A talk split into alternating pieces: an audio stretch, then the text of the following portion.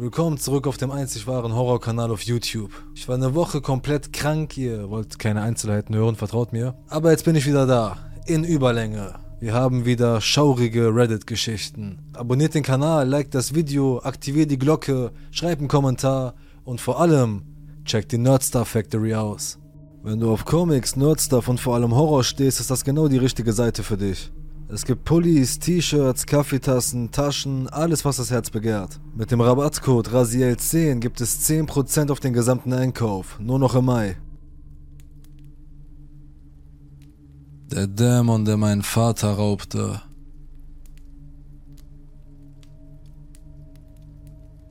Ich habe nie wirklich an das Paranormale oder Übernatürliche geglaubt. Ich dachte immer, die Geschichten über Spuk oder Besessenheit seien nur erfundene Geschichten zur Unterhaltung oder Fälle von schwer psychisch Kranken, die von fanatischen Priestern missverstanden wurden, die dämonische Besessenheit behaupteten. Ich hatte nie den Verdacht, dass sie tatsächlich real waren, aber als ich 13 Jahre alt war, wurde mein naives Gehirn eines Besseren belehrt. Es war der Sommer 2007. Das Leben war schön. Ich hatte ein ziemlich normales Teenagerleben. Ich hatte ein paar Freunde in meinem Alter, die in derselben Gegend wie ich wohnten, und wir unternahmen viele Aktivitäten im Freien wie Wandern, Mountainbiking und Angeln. Wir lebten nördlich der Ozark Mountains in einer netten kleinen Stadt in Arkansas. Mein Vater hatte sehr hart gearbeitet, um uns allen ein gutes Leben zu ermöglichen. Er stammte aus einer armen Familie und ging mit 18 Jahren zum Militär, um seine Zukunft zu verbessern. Und das hat sich ausgezahlt. Er bekam einen guten Job als Flugzeugmechaniker und wir zogen aufs Land. Meine Eltern konnten ein wirklich schönes altes Haus im Dorf ersteigern. Es war eine nette kleine Gemeinde, die in den Wald hineingebaut war und über Golfplätze, private Seen und Wanderwege sowie ein eigenes Einkaufszentrum mit einem Harps und ein paar Restaurants verfügte. Wir waren eine glückliche, normale Mittelklasse-Familie. Das heißt, bis dieses, dieses Ding auftauchte und unser Leben ruinierte. Es gab eine Menge lokaler Legenden über die Eingeborenen, die in dieser Gegend lebten. Angeblich wurde unsere ganze Gemeinde auf heiligem Land gebaut. Ich bin früher oft auf den Pfaden in der Nähe meines Hauses gewandert und man konnte Klippen und Überhänge mit indianischen Malereien an den Wänden und Überbleibseln ihrer Zivilisation finden.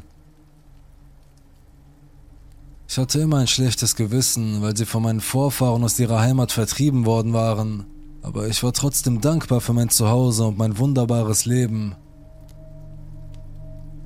Die Kinder in der Schule erschreckten sich oft gegenseitig, indem sie Geschichten von Schamanen erzählten, die Skinwalker beschworen und dass sie noch heute nachts in den Wäldern herumspuken und nach einem Mitternachtssnack suchen. Ich habe immer darüber gelacht. Geister und Monster sind nicht real, sie sind nur erfundene Geschichten, um Kinder zu erschrecken. Ich fand die Geisterjäger-Sendungen immer lächerlich. Man hörte oder sah nichts vor der Kamera, aber die Leute in der Show sprangen bei einem Knarren in der Nacht auf und es lief spannende Musik, während die Kamera auf die leere Dunkelheit gerichtet war. Diese Shows können die Fantasie beflügeln, aber die Realität paranormaler Wesen ist viel erschreckender. Sie können Familien auseinanderreißen und die ganze Welt zum Einsturz bringen. In einer Sommernacht lernte ich diese dunkle Realität kennen. Die Luft war kühl.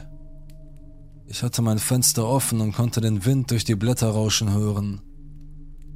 Das Zirpen der Zikaden in den mitternächtlichen Wäldern versetzte mich in eine schläfrige Trance. Ich entspannte mich und driftete in den Schlaf. An einem so friedlichen Ort fühlte ich mich völlig sicher. Ich fühlte mich immer eins mit dem Wald. Es ist wirklich wunderschön hier.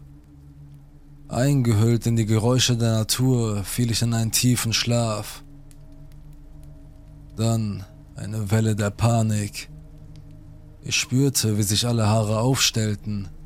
Ein Schauer lief mir über den Rücken. Ich spürte die Augen von jemandem auf mir. Ich konnte ihre finstere Absicht spüren. Jede Faser in mir sagte mir, dass ich weglaufen sollte. Hier war etwas, das mich töten wollte. Nein, schlimmer noch. Es wollte mich besitzen, es wollte mich leiden sehen. Es hatte mich beobachtet schon seit langer Zeit. Ich bin auserwählt worden. Ich konnte nicht atmen, ich schrie nach meiner Mutter. Ein Lachen durchbrach die Stille. Nicht menschlich, keine physische Stimme. Mehrere Stimmen in allen Oktaven lachten gleichzeitig. Ich konnte meine Augen nicht öffnen, weder atmen noch sprechen, aber ich sah seine Augen.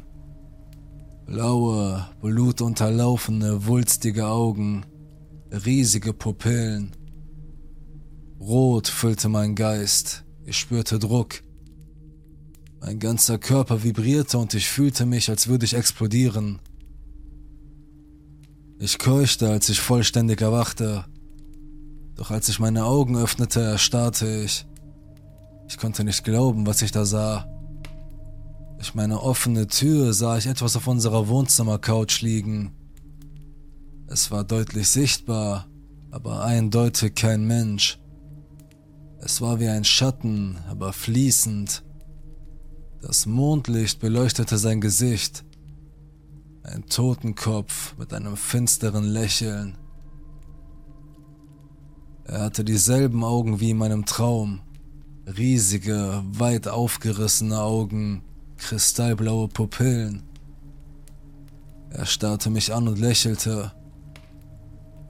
Er lag unbeholfen auf der Couch und sein schattenhafter Körper war wie ein durchsichtiger, aber pechschwarzer Mantel, der wie unter Wasser floss. Schon beim Tippen dieses Textes bekomme ich eine Gänsehaut und ich möchte klarstellen, dass dies keine fiktive Geschichte ist. Das ist wirklich passiert. Ich hatte solche Angst, dass ich wie erstarrt war. Ich spürte, wie Elektrizität meine Wirbelsäule hoch und runter lief, durch mein Gehirn. Meine Augen waren groß und tränten, mein Mund stand offen. Es starrte mir in die Augen, in meinen Verstand. Es fühlte sich wie Stunden an. Dann verschwand es schnell aus meinem Blickfeld. Es huschte die Couch hinunter und in den Schatten. Adrenalin schoss in mir hoch und ich rannte ins Zimmer meiner Eltern. Keuchend und schweißgebadet stürzte ich die Tür auf. Meine Eltern waren zunächst verärgert und das war das typische Verhalten von Eltern, wenn so etwas passiert.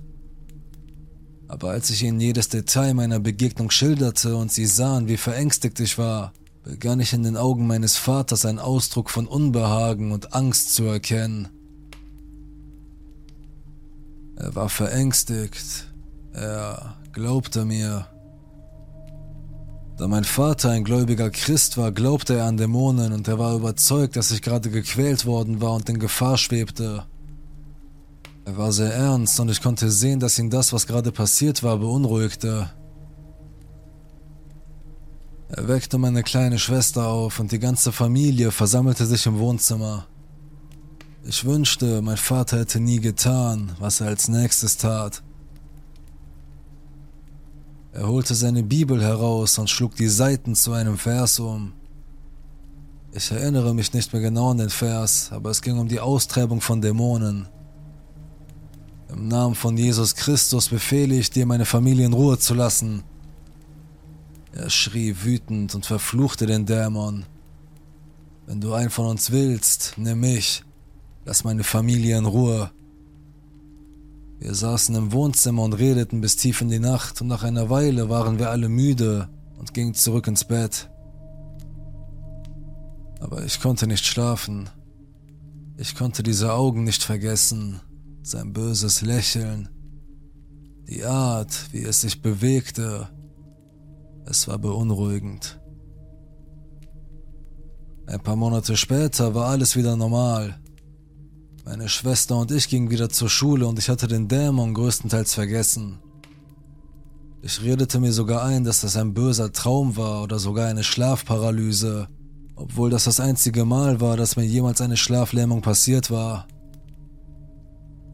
Ich machte mit meinem Leben weiter, bis wir die schlimmste Nachricht bekamen, die ich bis zum heutigen Tage gehört hatte. Bei meinem Vater war eine seltene Form von Knochenkrebs diagnostiziert worden und er hatte gestreut. Er lag im Sterben. Wir waren am Boden zerstört. Ich umarmte meinen Vater und weinte den ganzen Tag. Ich konnte nicht glauben, dass ich meinen Vater verlieren würde. Er war immer so stark und schien sehr gesund zu sein. Das Seltsame ist, und auch die Ärzte waren verwundert, dass ein Krebs normalerweise nur bei Teenagern auftritt. Es handelte sich um eine Krebsart, die in fast 100% der Fällen nur bei Jungen im frühen Teenageralter auftritt.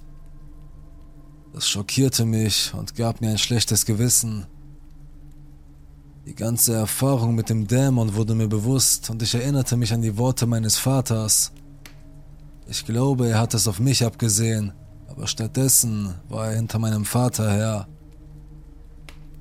Ich wünschte allerdings, er hätte mich geholt.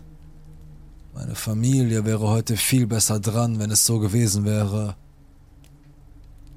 Mein Vater blieb während seiner Krankheit positiv. Er ging zur Chemotherapie, begann sich gesünder zu ernähren und trainierte so viel wie möglich. Mit seiner Glatze und seinem amputierten Bein kamen die Leute oft auf ihn zu und dankten ihm für seinen Dienst. Er lachte immer und bedankte sich, weil er ein Veteran war, aber im Gegensatz zu dem, was die Leute dachten, war sein Zustand viel schlimmer, als wenn er in der Armee gewesen wäre. Er lebte noch drei Jahre, obwohl die Ärzte sagten, er hätte weniger als ein Jahr zu leben. Er blieb immer fröhlich und positiv, mehr um unseretwillen als um seiner selbst willen. Aber zum Ende hin begann sich sein Zustand langsam zu verschlechtern. Es war furchtbar. Ich konnte nichts tun, um ihm zu helfen. Der Mann, zu dem ich aufgesehen habe, der uns beschützt hat, den ich immer für unbesiegbar gehalten habe, ist vor mir zusammengebrochen. Er verlor sein ganzes Gewicht und begann auf der Couch zu schlafen, um meine Mutter nicht zu stören. Er war so krank, er litt so sehr. Ich hörte sein Todesröcheln und Stöhnen und wollte nichts anderes, als ihm auf irgendeine Weise zu helfen. Was mich bis heute sehr beunruhigt ist, dass ich begann etwas zu erkennen. Er ähnelte immer mehr dem Dämon, er wurde so dünn, dass er wie ein Skelett aussah und er hatte sehr blaue Augen. Manchmal schaute er mich von der Couch aus an und ich bekam eine Gänsehaut. Der Dämon hatte sich über mich lustig gemacht. Er ahmte nach, was er meinem Vater antun würde, während er bösartig lächelte, als ob es lustig wäre. Das macht mich wütend. Wie kann etwas so abscheulich sein? so rein böse. Mein armer Vater starb bald und hinterließ uns eine zerrüttete Familie. Meine Mutter verfiel in eine tiefe Depression. Ich kümmerte mich um meine kleine Schwester und versuchte, die beste Vaterfigur zu sein, die ich sein konnte, auch wenn ich ein schlechter Ersatz war. Wir gerieten mit den Rechnungen in Rückstand und die Bank zwang unser Haus zur Zwangsversteigerung. Wir verloren alles. Die nächsten paar Jahre waren schwierig, aber jetzt bin ich erwachsen und habe ein einigermaßen stabiles Leben gefunden. Vor kurzem habe ich herausgefunden, warum mein Vater in jener Nacht so erschüttert war und es nicht einfach als schlechten Traum abgetan hat. Vor kurzem habe ich meine Schwester besucht und wir haben über Geister und das Paranormale gesprochen. Ich fragte sie, ob sie so etwas schon einmal gesehen habe, und sie zögerte einen Moment, erzählte es mir dann aber. Und was sie sagte, ließ mich erschaudern. Sie war in der Nacht, in der ich den Dämon sah, noch sehr jung und hatte diese Nacht weitgehend vergessen. Aber sie erzählte mir, dass sie immer einen schattenhaften Mann sah, der am Ende ihres Bettes stand. Er hatte einen toten Kopf als Gesicht. Dämonen sind real. Die Türklinke. Ich habe oft Schlafprobleme, weil ich meine Geräte und die Nutzung sozialer Medien nicht unter Kontrolle habe. Heute war eine dieser Nächte, die sich immer weiter hinzog und ich stand schließlich vor meinem Computer auf, um mir in der Küche etwas zu trinken zu holen. Im Flur bemerkte ich eine Kakerlake und verbrachte einige Zeit damit, sie zu jagen und mit einem Stück Papier aufzufangen, um sie von unserem Balkon zu werfen. Am Ende verlor ich sie aus den Augen, als sie hinter das Sofa huschte, sodass sie schließlich aufgab und beschloss, sie liegen zu lassen. In diesem Moment hörte ich, wie der Türknauf unserer Wohnungstür herumgedreht wurde.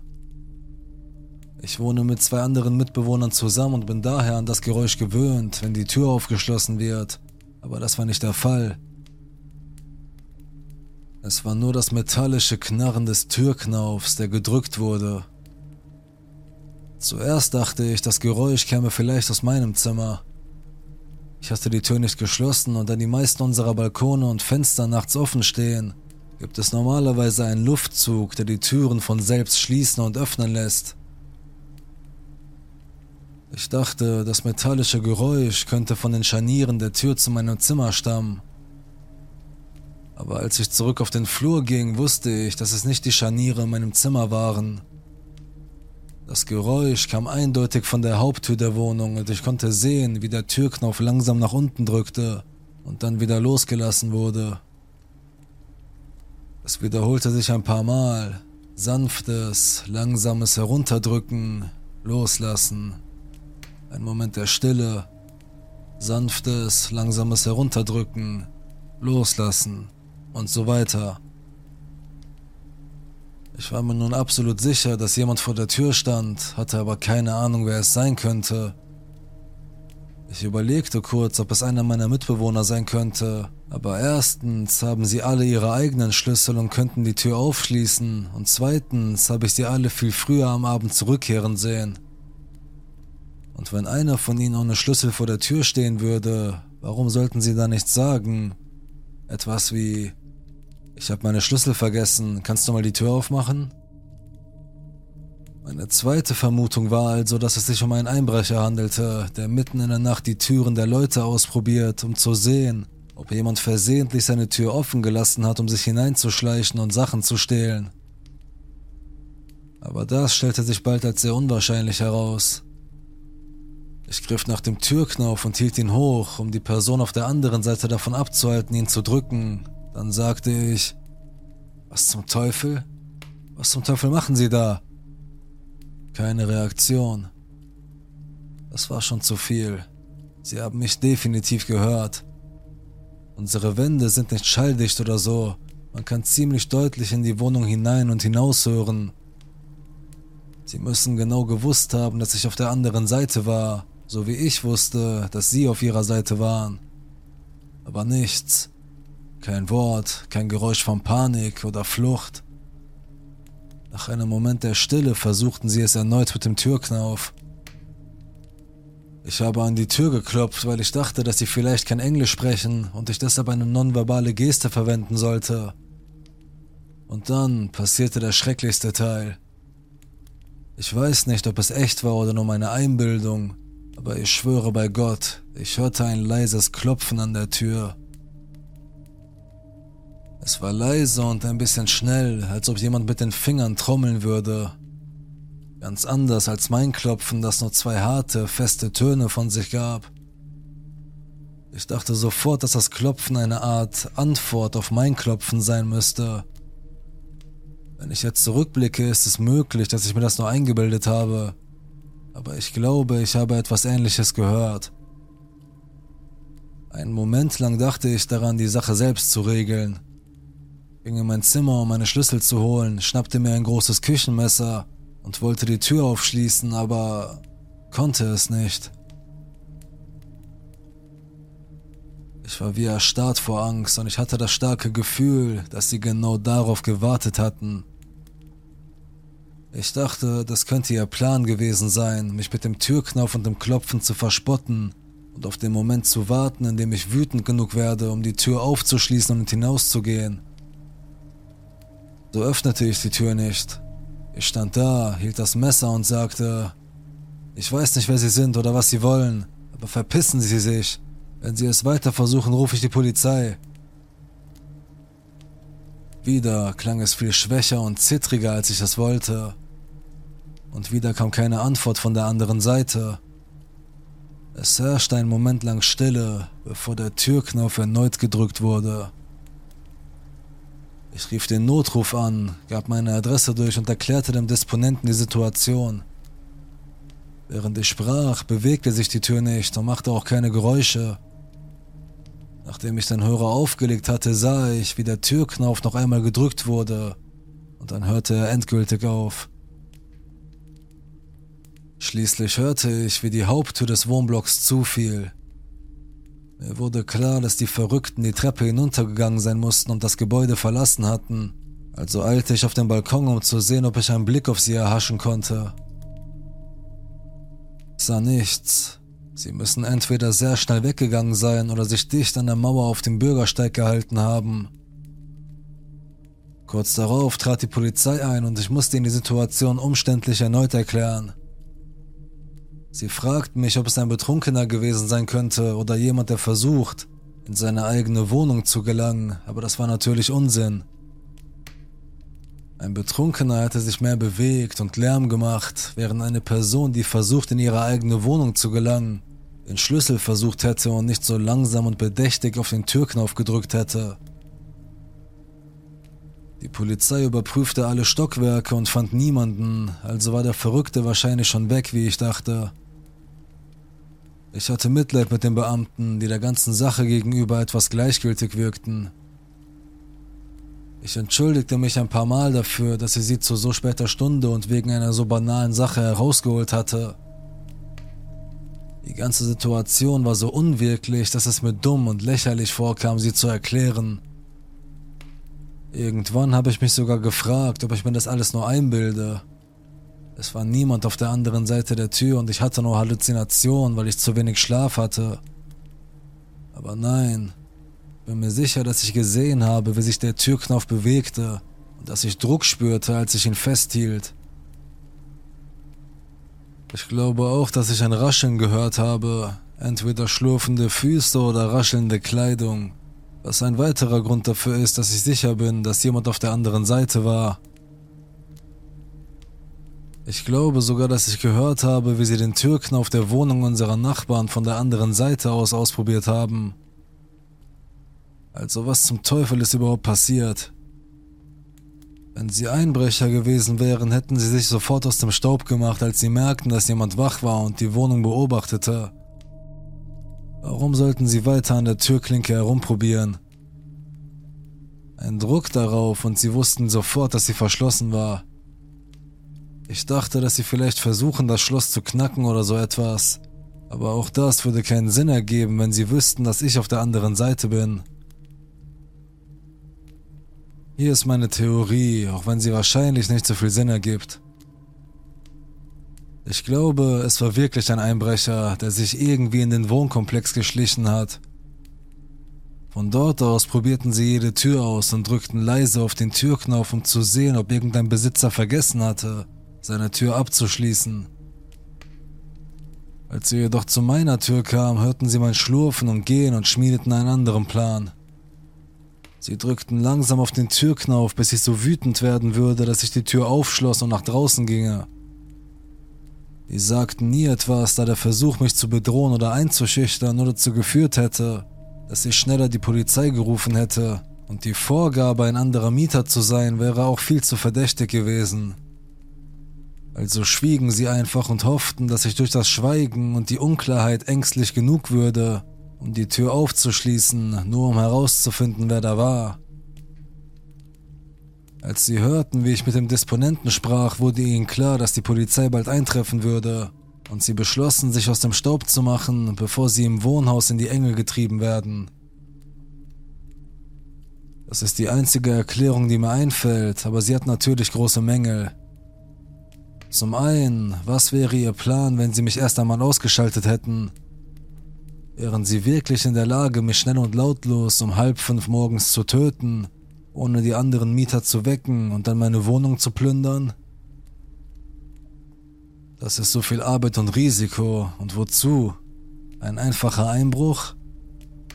Außerdem habe ich Mitbewohner, etwas, das sie vielleicht nicht wussten, aber es ist sicherlich eine Möglichkeit, die sie in Betracht ziehen müssen. Vielleicht war ich ja nicht der Einzige, mit dem sie sich befassen mussten. Ich stelle mir vor, wie sie vor meiner Tür standen, völlig schweigsam, alles ignorieren, was ich tue oder sage, und einfach immer wieder an der Türklinke drehen. Es fühlte sich an, als wäre ich die Hauptfigur in einem Gruselroman oder so.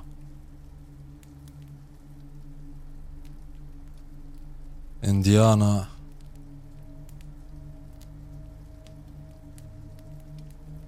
Als ich 15 Jahre alt war, zogen wir aus einem Vorort von Long Island in ein malerisches kleines Städtchen auf der South Fork, kurz vor den Hamptons.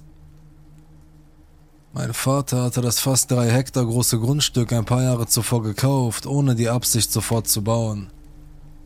Dann, eines Tages, verkündete er meiner Mutter, wir müssen das Haus bauen, und zwar jetzt. Er nannte ihr keinen Grund, von dem ich wüsste, und sie fragte auch nie danach. Mein Vater hatte eine unheimlich genaue Intuition und sie wusste es. Einen Monat nach der Fertigstellung des Hauses verdoppelten sich die Preise für Baumaterialien und er hätte sich den Bau nicht mehr leisten können. Die Katastrophe war abgewendet. Es machte Spaß zuzusehen, wie das Haus gebaut wurde. Mein Vater fand einige Pläne, die ihm gefielen und fuhr einfach in der Gegend herum, bis er jemanden sah, der ein Haus baute das ihm gefiel und sagte, ich habe ein Haus, das du bauen sollst. Auf diese Weise wurde die ganze Arbeit erledigt. Als sie für das Fundament gruben, fanden wir einige Pfeilspitzen und andere indianische Artefakte. Die gesamte Gegend war einst von Indianern bewohnt und viele der Städte haben indianische Namen, so auch unsere. Unsere Nachbarn hatten mehrere Kinder, von denen zwei so alt waren wie mein Bruder und ich und so schlossen wir Freundschaft und sie führten uns durch die Stadt. Ich zeigte meinen neu gewonnenen Freunden die Pfeilspitzen, die ich gefunden hatte, als einer von ihnen sagte, Wisst ihr, auf eurem Grundstück soll es eine alte indianische Begräbnisstätte geben. Ich habe nur mit den Augen gerollt. Als das Haus gebaut wurde, kamen wir im Sommer jedes Wochenende her und übernachteten im Haus, sobald wir ein Dach hatten.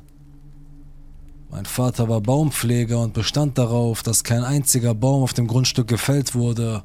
Das Haus wurde um die Bäume herum geplant und nur schweres Gestrüpp wurde entfernt. Meine neu gewonnenen Freunde trafen sich alle in der Stadt, was einen 20-minütigen Fußmarsch von der Straße aus bedeutete. Ich entschied mich für die Abkürzung durch die Felder, die an der Westseite unseres Hauses lagen. Einige der Felder waren groß und massiv, aber die Felder bei unserem Haus waren kleiner und von Waldstücken umgeben. Es gab nur eine offene Stelle mit einem Weg, der zu meinem Haus führte, und nachts wusste ich, wie ich ihn finden konnte, wenn ich aus der Stadt zurückkam, indem ich auf die Veränderung der Größe in den Baumkronen achtete. Es war trostlos und ein bisschen unheimlich, aber ich konnte in fünf Minuten nach Hause kommen, also nahm ich immer diesen Weg. Auf dem Weg in die Stadt waren die Felder noch in Ordnung, aber es war schon hell. Auf dem Heimweg veränderte sich die Gegend. Ich hatte nicht nur das Gefühl, beobachtet zu werden, sondern auch verfolgt zu werden. Mein Vater war nicht der Einzige, der gewisse Gaben hatte, die ganze Familie hatte welche. Wir sprachen nicht wirklich darüber, es sei denn, es passierte etwas, oder als die Kinder älter wurden und neue Gaben entwickelten, wurde es ganz selbstverständlich erwähnt. Ich hatte viele Gaben, sie kamen und gingen, sie veränderten sich mein ganzes Leben lang. Da wir unsere Gaben nie verglichen haben, wusste ich nie, ob ich mehr oder das gleiche wie alle anderen hatte. Ich sehe keine toten Menschen, aber ich kann Energien spüren, alle Arten von Energien. Das war die einzige Gabe, die sich nie veränderte oder verschwand. Das Einzige, was ich mit Sicherheit wusste, war, dass das, was mich verfolgte, keine gute Energie war. Mein Herz pochte den ganzen Heimweg über und ich rannte immer. Es gab auch eine Stelle auf dem Grundstück, die mich vor Angst erstarren ließ. Sie befand sich am östlichen Ende des Grundstücks. Die Art und Weise, wie mein Vater die Landschaft gestaltete, ließ alles sehr natürlich aussehen. Meistens waren es Hackschnitzelwege zwischen Rhododendren, die zu dieser kleinen Lichtung führten. Er hat in diesem Bereich nie etwas gemacht. Wir hielten uns dort nie auf und es wuchs nichts in diesem Bereich.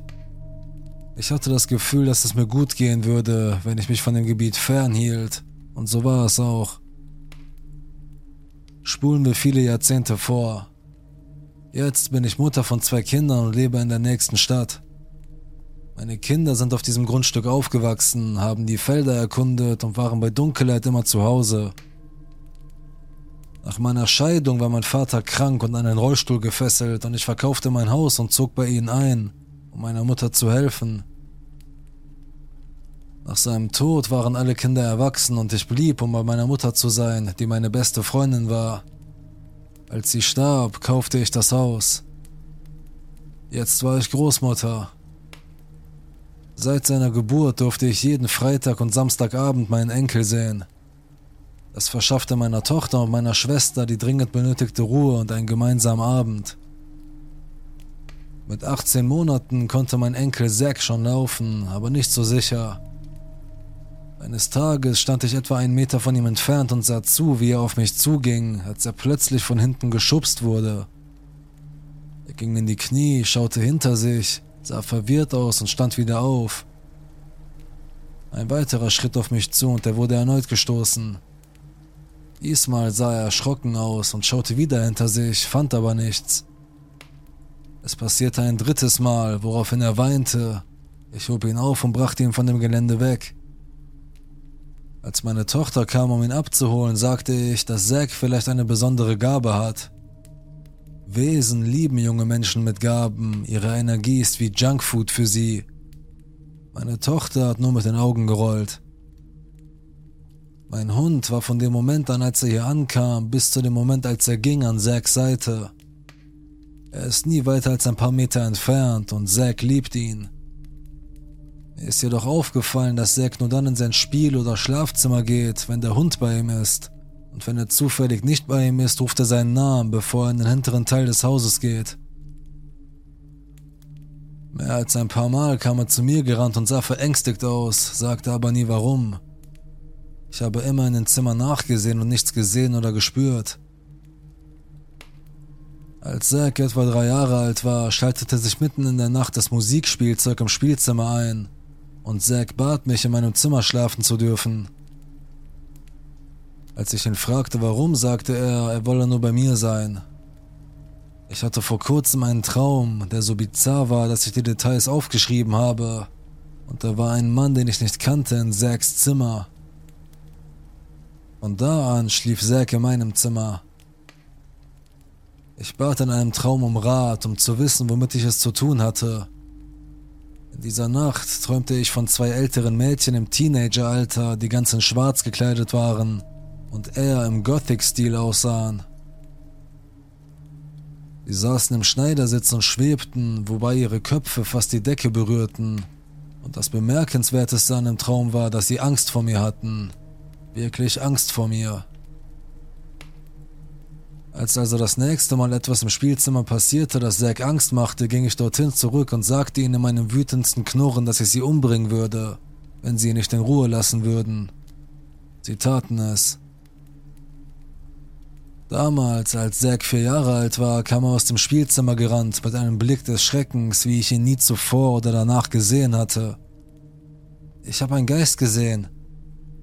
Okay, Zack, sagte ich mit meiner beruhigendsten Stimme, um ihn zu beruhigen.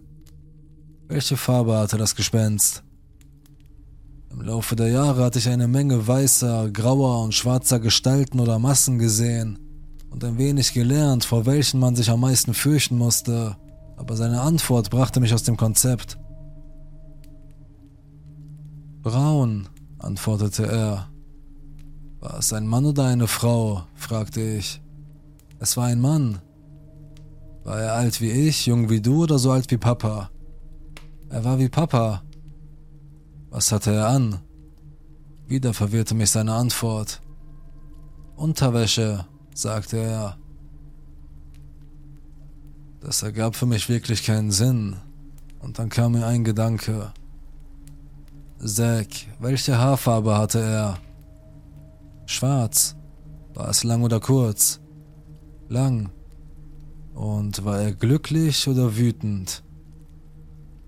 Und mit einem ängstlichen Blick, den man nie auf einem Kindergesicht sehen möchte, antwortete er ganz langsam. Er war wirklich wütend, Grandma. Mein Enkel hatte gerade den Geist eines Indianers gesehen, eines wirklich wütenden Indianers. In diesem Moment setzte das Gefühl des Grauens ein, das ich von der Rückseite des Grundstücks erkannte. Ich erinnerte mich daran, dass Zack früher an diesem Tag auf dem Grundstück auf Erkundungstour gegangen war. Der Hund, der ihn von Geburt an bewacht hatte, war an Altersschwäche gestorben und wurde durch einen Rettungshund, einen argentinischen Mastiff, ersetzt, der gerne als Ersatz für ihn diente. Wenn Zack draußen spielte und pinkeln musste, ließ ich ihn in die Büsche pinkeln. Hatte er in dem Bereich uriniert, in dem er nicht pinkeln sollte? Hat er etwas getan, das diesen Bereich nicht respektiert? Ich erklärte ihm, dass der Indianer vielleicht nicht wütend auf ihn war, sondern dass ihn etwas wütend machte und er versuchte es ihm zu sagen. Ich sagte ihm, dass er vielleicht etwas im hinteren Teil des Grundstücks bewacht und dass er immer sehr respektvoll mit diesem Bereich umgehen sollte. Man darf dort nicht pinkeln, man darf dort keinen Müll von seinen Snacks fallen lassen, man muss respektvoll sein. Ich habe meiner Tochter von dem Indianer erzählt und sie hat mit den Augen gerollt. Ich habe ihr nicht von der Legende erzählt, an die ich bis zu diesem Zeitpunkt nie geglaubt hatte. Ich habe ihr nie von der Gegend erzählt, die mir Angst machte. Ich erzählte es nie jemandem. Wir sprachen einfach nicht über solche Dinge. Nicht, dass es ein Tabu gewesen wäre, aber solange es kein Problem verursachte oder eine Antwort hervorrief, es hatte keinen Sinn, es zu erwähnen. Es gab keine Besuche mehr von dem Indianer. Zack ging nur an der Grundstücksgrenze in diesem Bereich spazieren, um die Nutztiere unseres neuen Nachbarn zu sehen. Mir ist aufgefallen, dass die Hunde auch nur um das Gebiet herumliefen, das an die Lichtung grenzte. Sie gingen nie darauf. Ich ging nur selten dorthin zurück. Ich hatte zwei Hektar des Grundstücks mit einem Elektrozaun umgeben, um die Hunde auf dem Grundstück zu halten. Eines Tages kam ich nach Hause und hörte den Alarm, der mich darauf hinwies, dass der Zaun nicht funktionierte. Ich rief die Firma an, die den Zaun installiert hatte, und ein Techniker kam, um herauszufinden, wo das Problem lag. Es stellte sich heraus, dass im Bereich der Lichtung ein anderer Nachbar, der an das Grundstück grenzt, vor kurzem verkauft hatte und die neuen Eigentümer das Grundstück vermaßen und die Vermessungsingenieure einen Pfahl in den Boden auf meinem Grundstück gerammt und den Draht durchtrennt hatten. Ich sah den neuen Pfahl an der Stelle, wo er hätte sein sollen und war ziemlich verärgert, weil das Loch von ihrem Pfahl deutlich zu sehen war und sie wussten, dass sie die Leitung unterbrochen hatten und die Leitung auf meinem Grundstück lag. Ich hatte vor, der Firma die Rechnung für die Reparaturen zu schicken. Als ich mit meinem Handy aus verschiedenen Blickwinkeln Fotos machte, ging ich rückwärts und stellte fest, dass das Bein, das ich beim Rückwärtsgehen hinter mich gebracht hatte, im Boden versunken war. Nun lag jahrelang Laub auf diesem Bereich und deshalb ist der Boden natürlich weich, aber das war mehr als nur ein Einsinken. Es fühlte sich an, als würde mein Bein nach unten gesaugt. Ich drehte mich um und stellte fest, dass ich jetzt in diesem Bereich stand und ich hatte schreckliche Angst. Es kam mir vor wie 30 Minuten, aber es waren wohl eher 30 Sekunden, in denen ich mich abmühte, mein Bein zu befreien. Und dann machte ich mich aus dem Staub. Zack ist jetzt neun Jahre alt und ich denke an den Ruhestand und daran, dass in New York zu viel schief läuft, als dass ich meinen Lebensabend in Ruhe verbringen könnte. Ich beschloss, das Haus zu verkaufen, denn der Markt ist heiß und ich wohne in einer sehr begehrten Gegend. Selbst jetzt geht Zack nicht ohne einen der Hunde auf die Rückseite des Hauses, aber er sagt mir, dass er seit Jahren keinen Geist mehr im Haus gesehen hat. Er sagt, er erinnere sich nicht an den Indianer, aber da das meines Wissens der einzige Geist war, den er je gesehen hat, denke ich anders. Es werden Fotos von dem Grundstück gemacht, das Haus wird unter Denkmalschutz gestellt und ich beginne mit der Suche nach einem großen Haus in Florida, wohin meine Tochter umziehen will. Ich habe vor, mit uns allen dorthin zu ziehen, um mich zur Ruhe zu setzen. Einen Monat später ist das Haus bei Multiple Listing gelistet. Der Preis ist angemessen und abgesehen von den wenigen Familien, die zum Tag der offenen Tür kamen, als wir das Haus zum ersten Mal inserierten, besteht überhaupt kein Interesse. Fast 2000 Aufrufe allein auf Redfin, aber kein Interesse. Ich kenne eine Hellseherin, der ich vertraue, also fragte ich sie danach. Sie sagt mir, dass ein Geist auf dem Grundstück ist, der nicht will, dass ich es verlasse. Ich denke, es ist der Indianer. Zack kommt langsam in ein Alter, an dem sich seine Gaben bemerkbar machen könnten. Er gibt mir endlich zu, dass er einen anderen Geist gesehen hat, einen Jungen, der jedes Jahr zu ihm kommt und mit ihm über Videospiele spricht. Er nennt ihn Daniel und sagt, dass seine Haare dieses Jahr blau waren. Ich weiß, dass er sich einen YouTuber gleichen Namens mit blauen Haaren anschaut und fragte ihn, ob er diesen Jungen meint. Und er verneint, aber Daniel scheint jedes Jahr zusammen mit Zack zu altern. Dieses Jahr hat er mit Zack über VR gesprochen und darüber, dass er noch nie VR gespielt hat, aber es gerne tun würde. Damals gab es das einfach noch nicht. Die Hellseherin stellte fest, dass der Geist nicht nur etwas tat, um den Leuten ein ungutes Gefühl bezüglich des Hauses zu geben, sondern dass er sogar die Fotos im Internet beeinflusste. Sie schlug eine Reinigung des Hauses und des Grundstücks vor, wenn sich Zacks Gaben online bemerkbar machen, könnte eine Reinigung auch für ihn eine gute Idee sein. Ich kannte jemandem, dem ich vertraute. Sie lebte im Norden des Landes, aber sie konnte es aus der Ferne machen, also rief ich sie an. Ich war vor allem wegen des Indianers besorgt. Ich wollte ihn nicht vom Grundstück vertreiben, wenn er wirklich eine heilige Grabstätte bewachte, und ich wollte wissen, ob sie eine Verbindung zu ihm herstellen konnte. Ich wollte ihn wissen lassen, dass ich, wenn er mir erlaubte, das Grundstück zu verkaufen, dafür sorgen würde, dass die neuen Besitzer die Legende kennen und dieses Gebiet respektieren und nicht stören würden. Ihre Antwort ließ mich erschaudern. Ich kann, sagte sie. Die Frage ist, sollte ich? Wenn er etwas Heiliges bewacht, ist es kein Problem. Aber wenn er etwas Dunkles bewacht, könnte es die Dinge noch schlimmer machen. Viel schlimmer. Sie erklärte mir, dass eine Reinigung nur negative Energien aus dem Haus entfernen würde. Wenn also nichts Negatives vorhanden sei, würde der Indianer nicht gestört werden.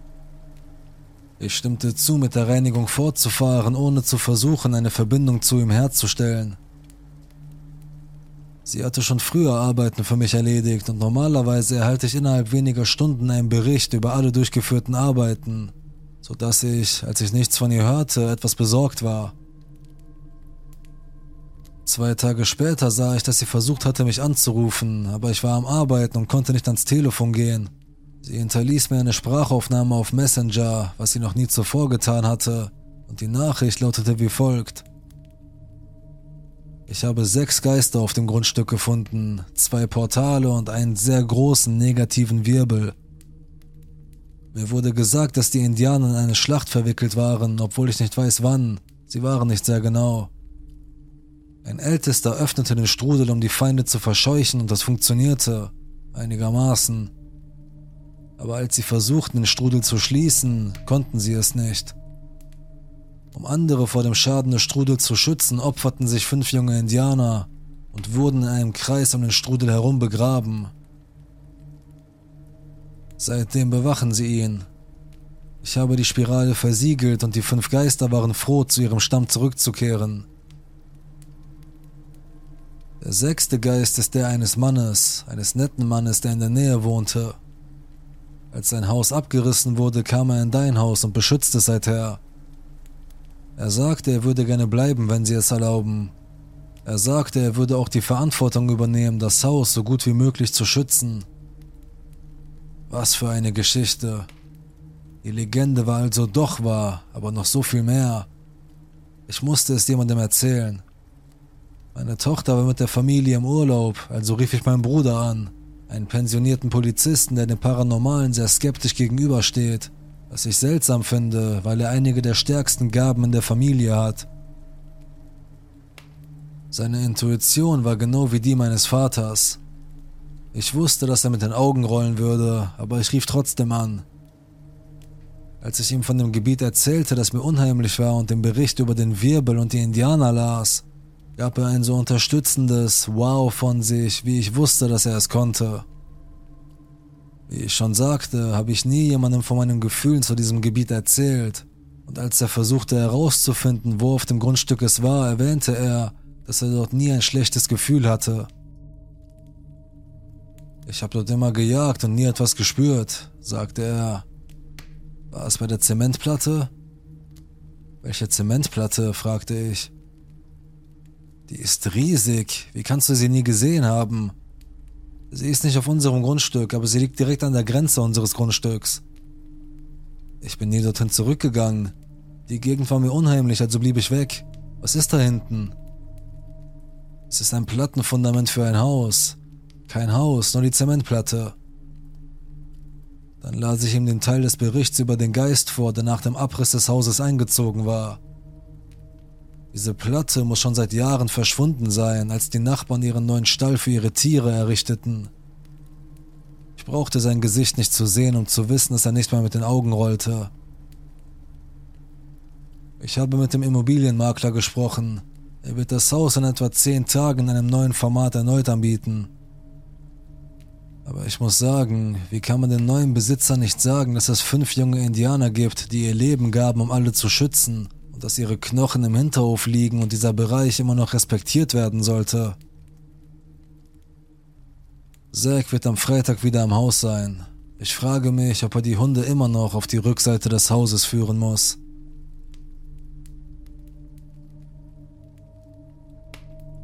Etwas im Haus.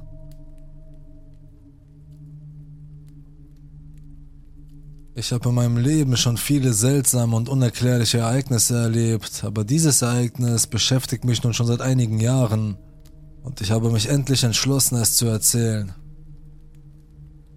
Und ich bete, dass ich nicht die Einzige bin, die so etwas erlebt hat, also fangen wir von vorne an. Ich habe 2019 mein Abitur gemacht und wurde zur Küchenleiterin in einem Pflegeheim die Straße runter befördert. Da ich für das Abendessen zuständig war, begann ich erst gegen halb vier mit der Arbeit und kam gegen 22 Uhr nach Hause. In der ersten Hälfte des Tages war ich also ganz allein zu Hause und ich habe die Zeit genossen. Die Einsamkeit war immer schön, vor allem wenn man so introvertiert ist wie ich. Normalerweise schlief ich bis mittags aus, aber dieses Mal beschloss ich, es mir auf der Couch in unserem Wohnzimmer gemütlich zu machen und Kitchen Nightmares zu schauen. Ich erinnere mich daran, dass ich einnickte und in einen leichten Schlaf fiel, sodass mich jedes kleine Geräusch aufwecken würde. Die ersten paar Male, als ich die Augen aufschlug, kam das von den Katzen, die mich ansprangen. Und als ich spürte, wie das Kissen neben meinen Füßen ein wenig nachgab, dachte ich, das sei meine Katze Peach. Nach einem Moment öffnete ich die Augen und sah, dass meine jüngere Schwester am Ende der Couch saß, mit dem Rücken zu mir. Ich war noch im Halbschlaf, also dachte ich mir nicht viel dabei. Ich dachte, sie wäre nur krank von der Schule nach Hause gekommen. Also fragte ich sie einfach, ob sie ihren Kopf bewegen könnte, damit ich den Fernseher sehen konnte, aber sie ignorierte mich. Immer noch den Blick auf den Bildschirm gerichtet, fragte ich sie verärgert, warum sie zu Hause sei. Wieder schwieg sie und ich kam zu dem Schluss, dass sie einfach nur unhöflich war. Wieder schloss ich meine Augen und schlief wieder ein. Nach etwa einer weiteren Stunde stand ich auf, um mich für die Arbeit fertig zu machen und bemerkte, dass meine Schwester weder im Zimmer noch im Haus war. Besorgt rief ich sie an und nachdem ich ein paar Mal versucht hatte, sie anzurufen, aber nichts erreichte, rief ich meine Mutter an. Sie nahm den Hörer ab und ich fragte sie, ob meine Schwester ihr gesagt habe, wo sie hingeht, woraufhin meine Mutter mich verwirrt fragte, wovon ich spreche. Sie hatte meine Schwester an der Schule abgesetzt, bevor sie zur Arbeit ging, und meine Schwester war die ganze Zeit in der Schule gewesen. Geschockt legte ich auf und behielt das für mich, weil ich dachte, ich würde den Verstand verlieren. Dass ich mir das alles nur einbilde, aber ich erinnere mich noch ganz genau an diesen Moment. Was meine Schwester anhatte, wie sie saß, wie ich eine Bewegung in der Couch spürte, als sie sich setzte. Das war kein Traum, das war real. Das musste es sein. An diesem Morgen war etwas in meinem Haus und es war nicht meine Schwester. Ich behielt diese Erfahrung für mich, denn als Kind hatte ich eine, wie meine Eltern es nannten, sehr lebhafte Fantasie. Ich sah immer Dinge, hörte Dinge und war leicht zu erschrecken. Ich glaube, ich kam an den Punkt, an dem ich mir einredete, dass diese ganze Erfahrung nicht stattgefunden hatte dass es eine rationale Erklärung dafür gab und es dauerte einige Jahre, bis ich meiner kleinen Schwester davon erzählte. Wiederum hauptsächlich aus Angst, als verrückt angesehen zu werden und weil ich meine Schwester nicht erschrecken wollte. Aber etwas, das sie zu mir sagte, änderte das sehr schnell.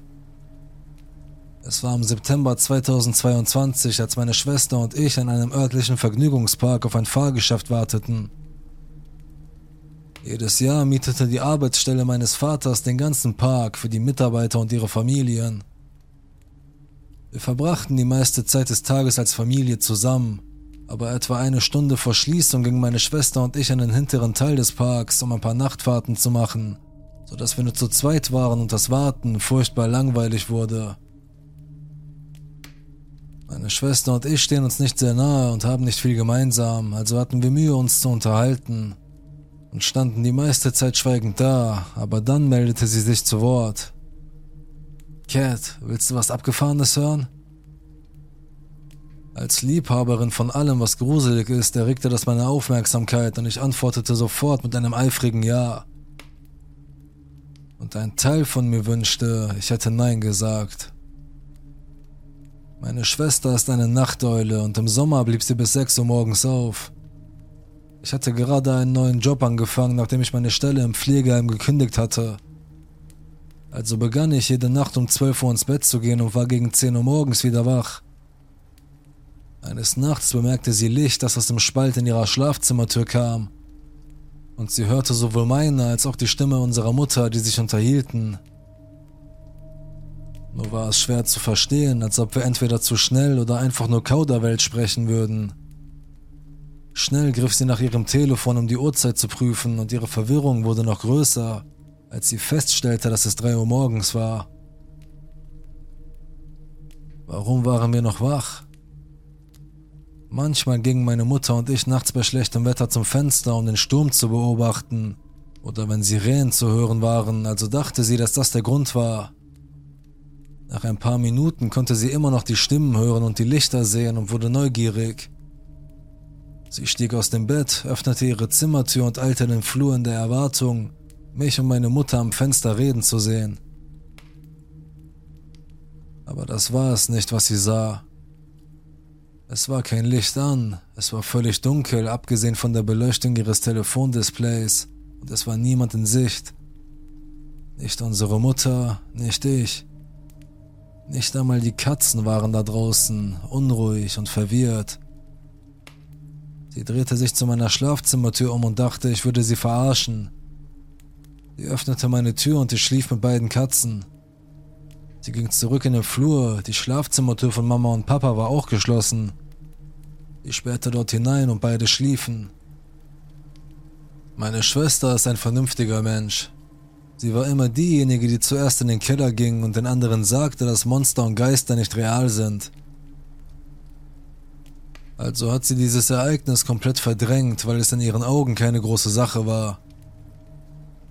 Vielleicht war sie nur übermüdet oder der Fernseher unseres Großvaters war ein bisschen laut und das hat sie gehört. Aber wie meine eigene Erfahrung hat sich das irgendwie in ihrem Hinterkopf festgesetzt und das Haus wurde ein bisschen ungemütlicher. Sie erwähnte, dass sie danach das Gefühl hatte, dass sie ständig von jemandem beobachtet wurde, der sich in einer Ecke versteckt hielt und sie beobachtete. Sie war nicht zu Tode erschrocken, nur ein bisschen verwirrt. Als sie mir das erzählte, tat sich ein Loch in meinem Magen auf und ich bekam eine Gänsehaut. Aber ich lachte nur, denn wir waren in der Öffentlichkeit und ich wollte nicht ausflippen. Also fuhren wir weiter und für die restliche Zeit, in der der Park geöffnet war, schoben wir dieses Gespräch auf die lange Bank. Auf dem Weg zu unseren Eltern fingen wir wieder an darüber zu reden und ich erzählte ihr schließlich, was mir passiert war wie ich sie an diesem Tag zu Hause gesehen, mit ihr gesprochen und mich daran erinnert hatte, was sie anhatte. Es war das erste Mal, dass ich sah, wie sie Angst bekam. Ich war nicht zu Hause, sagte sie immer wieder. Was glaubst du, was es dann war? Wir wissen es noch immer nicht. Wir wissen nicht, ob wir es wissen wollen. Das Einzige, was wir mit Sicherheit wissen, ist, dass etwas an unserem Haus ist.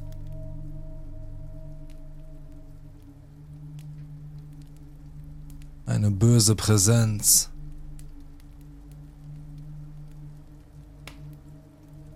Bis letztes Jahr wohnte ich in einem gemeinsamen Haus mit einer langjährigen Freundin.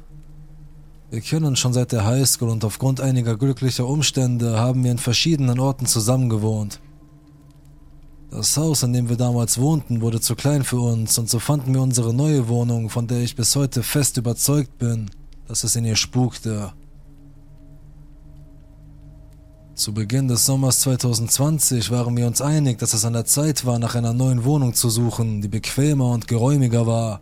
Und als die Zeit reif war, fand ich auf Facebook eine Anzeige für ein wunderschönes, denkmalgeschütztes Gebäude mitten im Stadtzentrum.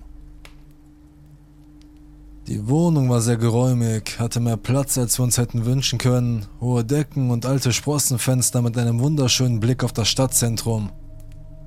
Ich liebe alles, was alt und antik ist, also habe ich mich sofort in die Wohnung verliebt. Als wir es das erste Mal besichtigten, war es voller Licht und Wärme und wirkte sehr einladend. Wir haben uns also schnell entschieden und nach ein paar Tagen hin und her mit den Vermietern haben wir den notwendigen Papierkram erledigt und mit dem Packen begonnen. Am Tag unseres Umzugs stellten wir einen großen Unterschied fest. Die Wohnung war sehr dunkel und kalt, ganz und gar nicht so, wie wir sie beim ersten Mal gesehen hatten. Wir waren immer noch mitten im Sommer, aber drin herrschte eine Temperatur von etwa 6 Grad Celsius, was uns verblüffte. Ich habe schon viele alte Gebäude besichtigt, aber noch nie habe ich die Kälte, die von den Wänden ausgeht, so gespürt. Außerdem gab es eine sehr dicke Wand zwischen meinem Schlafzimmer und dem meiner Freundin und egal wie sehr wir dagegen klopften, wir konnten uns nicht hören. Es war Ende Juni und wir hatten beide die meiste Zeit des Tages zwei elektrische Heizungen an, aber ohne Erfolg. Die Wärme wollte einfach nicht bleiben. Unsere erste Nacht war kalt und ziemlich schlaflos, denn jedes Mal, wenn ich das Gefühl hatte einzuschlafen, weckte mich ein Geräusch und ich kam nicht zur Ruhe. Es war nichts Besonderes, eher ein gewöhnliches Knarren im Haus, an das wir alle gewöhnt sind, aber die Häufigkeit war ungewöhnlich. Es war, als ob das Haus mich nicht einschlafen lassen würde. Ich hinterfragte das nicht so sehr, wie ich es vielleicht hätte tun sollen, denn ich war von Natur aus ängstlich vor meiner ersten Nacht an einem neuen Ort und erwartete ohnehin nicht viel Schlaf. Aber in meiner Familie gibt es ein altes Sprichwort, das besagt, dass der erste Traum, den man in seinem neuen Haus hat, sehr wichtig ist, da er einem sagt, ob der Ort gut für einen ist und ob man dort Glück haben wird. Nachdem ich es endlich geschafft hatte, ein wenig zu schlafen und in ein Minikoma gefallen war, wurde ich von einer großen, dunklen Schattengestalt durch das Haus gejagt, und das war definitiv kein gutes Zeichen. In der ersten Woche konnten wir uns endlich an die Geräusche gewöhnen und schliefen eine ganze Nacht durch. Ich kann mich nicht daran erinnern, dass ich danach irgendwelche Träume hatte. Es fühlte sich alles irgendwie leer an, als ob ich überhaupt nicht geträumt hätte. Aber eher früher als später begannen neue Dinge zu passieren und es gab immer wieder Probleme mit der Konstruktion des Gebäudes. Seltsame, stechend riechende Lecks tauchten aus dem Nichts auf, sogar während einer Hitzewelle, die in dem Teil des Vereinigten Königreichs, in dem wir lebten, sehr trocken wurde. Es kam häufig zu Stromausfällen, wobei keine anderen Gebäude betroffen waren, nur wir. Unsere Familie und Freunde wussten, dass mit unserem Haus immer etwas nicht in Ordnung war und es schien, als wolle das Haus einfach nicht bewohnt werden. Handwerker kamen, um das ständig undichte Dach zu reparieren, aber ein paar Tage später war es wieder stärker ohne einen einzigen Tropfen Regen draußen. Die Vermieter waren müde und verwirrt von den ständigen kleinen Katastrophen, wegen denen wir sie anriefen, und während ich dies schreibe, haben sie das Gebäude vor etwa drei Monaten verkauft. Ich vermute, dass sich die Dinge nicht viel geändert haben und sie einfach genug hatten. Ich erinnere mich an eine bestimmte Nacht, in der ich das Gefühl hatte, dass die Dinge ein völlig neues Niveau erreichten und es ging nicht nur um kleine verwirrende Reparaturen. Es war ein Begriff, sehr paranormal und sehr persönlich zu werden. Ich war gerade von der Arbeit nach Hause gekommen und packte einige Lebensmittel aus, die ich auf dem Rückweg gekauft hatte. Die Küche war nie mein Lieblingsplatz im Haus. Ich fühlte mich dort immer unwohl, wenn ich allein war, vor allem wenn ich mitten in der Nacht auf die Toilette gehen musste. Unsere Toiletten und unser Duschraum waren getrennt und hatten kleine Vorräume mit einigen Utensilien und Ablagen. Der Kühlschrank stand direkt neben dem, der zu unserer Dusche führte, sodass ich immer aus dem Augenwinkel hineinsehen konnte. Ich war fast fertig mit dem Einräumen des Kühlschranks, als ich einen Blick auf etwas erhaschte, das mich augenblicklich erstarren ließ. Einen Moment lang glaubte ich, eine dunkle, hochgewachsene Gestalt zu sehen, aber als ich wieder hinschaute, war sie verschwunden. Sie sah genauso aus wie die Schattengestalt aus meinem Traum, dem einzigen Traum, den ich hatte, seit wir dort eingezogen sind. Ein überwältigendes Gefühl des Grauens kroch mir den Rücken hinauf und ich rannte so schnell ich konnte hinaus. Der Ort sah leer aus, aber ich spürte, dass mich tausend Augen aus allen Richtungen beobachteten. Meine Vorliebe für das Paranormale und Okkulte hat mich gelehrt, dass dieses Gefühl wahrscheinlich das schlimmste Anzeichen für die Anwesenheit eines bösen Wesens ist. Erscheinungen sind nicht so gefährlich, auch wenn sie auf den ersten Blick so erscheinen mögen, aber das Gefühl beobachtet zu werden, als ob etwas über dir schwebt und seine Krallen ausstreckt, nur um dich hineinzuziehen, ist ein sehr, sehr schlechtes Zeichen. Und höchstwahrscheinlich ist es nicht deine Oma, die dich aus dem Jenseits besucht. Ein paar Tage später erzählte ich meiner Freundin, was passiert war, und sie sagte, sie habe etwas Ähnliches erlebt, als sie vor ein paar Nächten geduscht habe. Es war, als ob dieselbe große, dunkle Schattengestalt in der Ecke des Duschraums schwebte, direkt unter der Dachbodenklappe. Sie hasste diese Klappe, seit wir dort eingezogen waren und erwähnte immer, dass sie sich komisch anfühlte, als ob dort oben etwas wäre und jederzeit herauskommen könnte. In den nächsten Wochen beobachteten wir das Haus genau und meldeten uns, wenn wir etwas Verdächtiges entdeckten. Wir sahen die Gestalt nicht wieder, aber ein überwältigendes Gefühl des Grauens und der Angst hatte begonnen, sich im ganzen Haus auszubreiten, sodass wir uns fragten, was zum Teufel hier vor sich geht. Hatten wir es wirklich mit etwas Übernatürlichem zu tun?